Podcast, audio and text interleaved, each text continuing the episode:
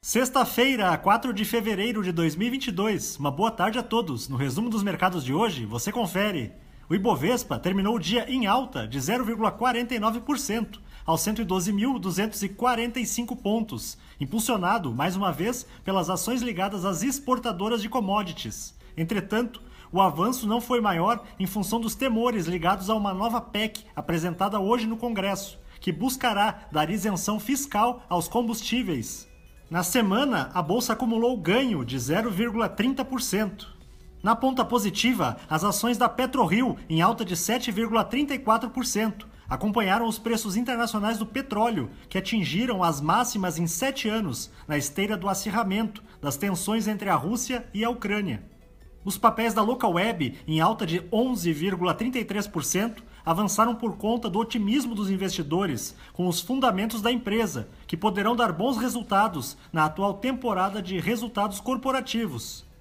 Na ponta negativa, as ações da Eco Rodovias, em baixa de 6,38%, recuaram depois que o seu conselho de administração aprovou a destituição do presidente da companhia, que havia assumido o cargo em dezembro.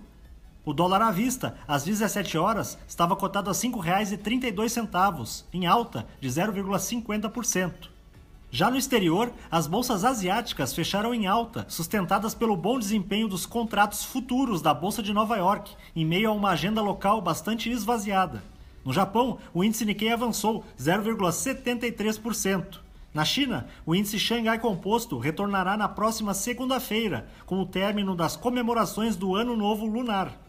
Os mercados na Europa encerraram em baixa diante das perspectivas de intensificação do aperto monetário nas maiores economias do planeta. O índice Eurostock 600 teve perda de 1,38%. As bolsas americanas terminaram de forma mista, com os dados do mercado de trabalho dos Estados Unidos reforçando as apostas de uma alta de juros já na próxima reunião do Banco Central do país. Por outro lado, os investidores ficaram animados com os resultados corporativos trimestrais da Amazon e as ações da empresa subiram 13,54% hoje. O Dow Jones caiu 0,06%.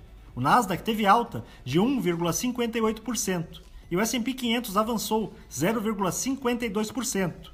Somos do time de estratégia de investimentos do BB e diariamente estaremos aqui para passar o resumo dos mercados. Uma ótima noite a todos.